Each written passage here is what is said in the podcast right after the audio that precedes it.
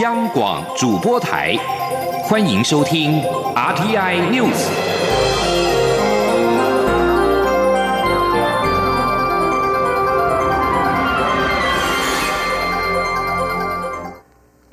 各位好，我是庄淑华，欢迎收听这节央广主播台提供给您的 RTI News。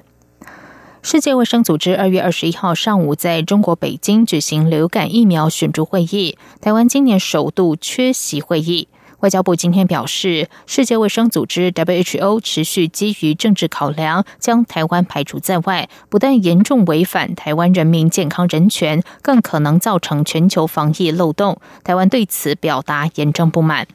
卫生福利部是在当天的凌晨一点多才收到流感疫苗选株会议的邀请函，来不及参加。这也是台湾从二零一四年开始受邀参与会议以来首度缺席。外交部下午表示，外交部在得知卫福部有意派员参加会议之后，立刻请驻日内瓦办事处向 WHO 秘书处提出申请，并且持续洽谈。但是 WHO 仍然依据两千零五年和中国签署的秘密备忘录，将台湾申请转至中国，而且迟至会议举行当天才通知台湾同意派员，导致台湾专家因为准备时间不足，无法成行。外交部对此表达严正不满，驻日内瓦办事处也已经向 WHO 秘书处提出抗议。外交部呼吁 WHO 坚守专业立场，抗拒政治压力，早日接纳台湾正常参与。外交部也将持续和卫福部合作，为维护全国人民的健康积极努力。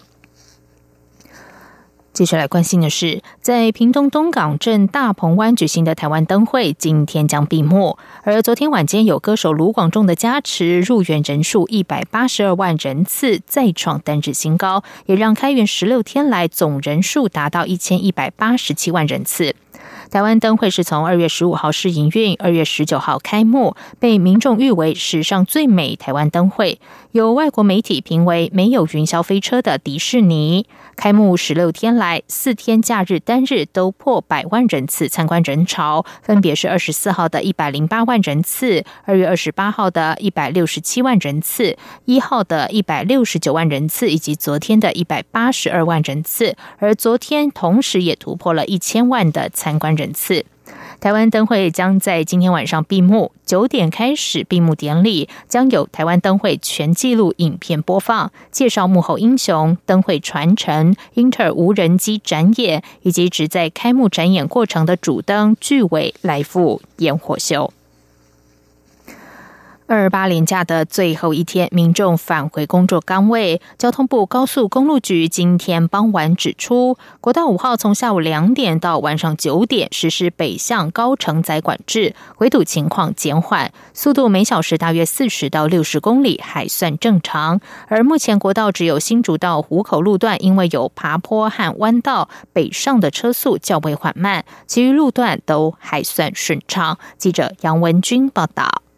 交通部高速公路总局指出，廉价进入尾声，累计这几天的车流，一号总延车公里为一百一十五百万车公里，二号为一百一十八百万车公里，较平日年平均八十七百万车公里高出一点四倍。预估三号交通量为一百零一百万车公里，较前两日下降。高工局指出，最为拥塞的雪隧接国五路段，自下午两点到晚间九点实施北向高高承载管制，车流明显减少。目前速度每小时约四十到六十公里，还算正常。不过，国道一号新竹至湖口路段，因为有爬坡及弯道，北上车速较为缓慢。高工局管理组组长卓明君说：“原先预估的几个啊瓶颈路段，目前大概就只有新竹到湖口这个路段是有呃比较车速比较低，大概四十左右的一个状况。那其他路段当然其实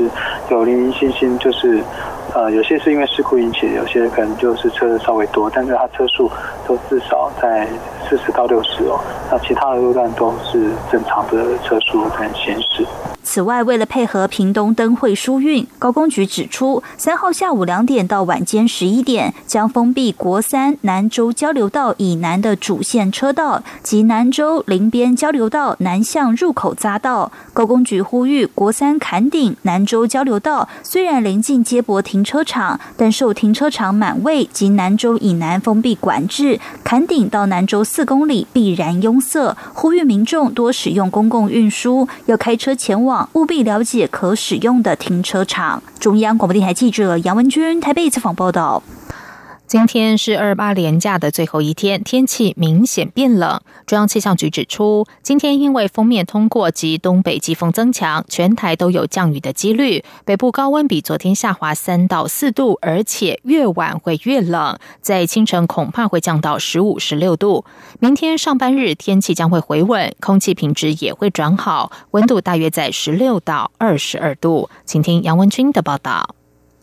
中央气象局指出，今天受到封面通过及东北季风增强，北部及东北部天气转凉，且越晚越冷，清晨恐降到十五、十六度。台湾中部以北及东北部地区有短暂阵雨，并有局部较大雨势发生的几率。其他地区及澎湖、金门、马祖也有局部短暂阵雨。由于中南部上午高温还有二十七度，提醒南来北往的旅客要多注意。气象局也指出，明天上班日仍会受到东北季风影响，北部及东北部天气较凉，温度约在十六到二十二度。其他地区早晚也偏凉，不过雨势会减缓，仅台湾东半部地区有局部短暂雨，其他地区为多云到晴。气象局预报员李梦轩说：“明天的话是水汽会开始逐渐减少，所以如果白天之后，其实剩下东半部还有短暂雨，连北部的降雨都会停下。”下来，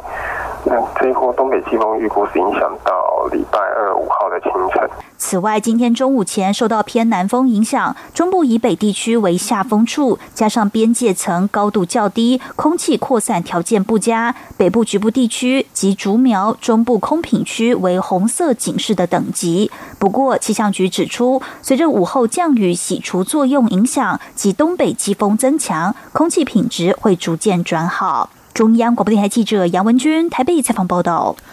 在外电消息方面，北京市交管部门今天表示，四号早晨的尖峰到上午，包括天安门前的长安街和机场高速公路多个路段将采取机动交管措施。此举似乎显示，北韩最高领导人金正恩届时可能造访北京。北京消息人士二号已经透露，经过规划，刚结束川金二会及越南访问行程的金正恩，准备在四号上午抵达北京，届时将和中国国家主席习近平会晤。再加上这项交通管制措施，更增加了这个消息的可真实性。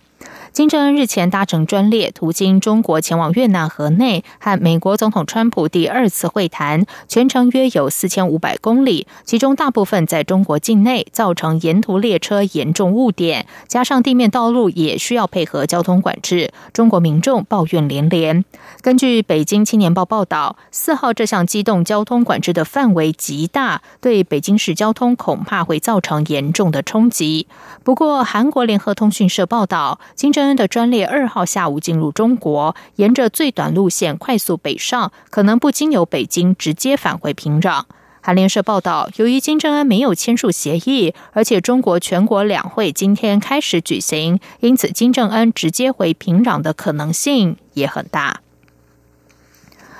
华盛顿邮报报道，北京当局阻止了世界银行所联合撰写有关中国经济的一篇报告，并且试图淡化其中关于改革中国国有企业以及准许更为市场导向原则的建议。美国华盛顿邮报一号援引多名参与起草报告的人士报道，这篇题为《中国经济增长的新驱动》的报告撰写已经一年了，但中国当局不准发表。美国之音中文网二号表示，在眼下的美洲贸易战，中国政府扶持的国有企业成为巨无霸，扭曲市场，以及导致中国消费者、外国企业和工人受害的问题，成为两国间的争议问题。美国要求中国进行所谓的结构性改变，而其中就包括可获官方政策和资金等各方面大力支持的中国国企，透过不公平竞争压倒对手的问题。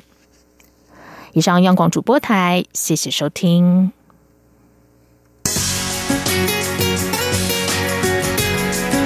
这里是中央广播电台台湾之音。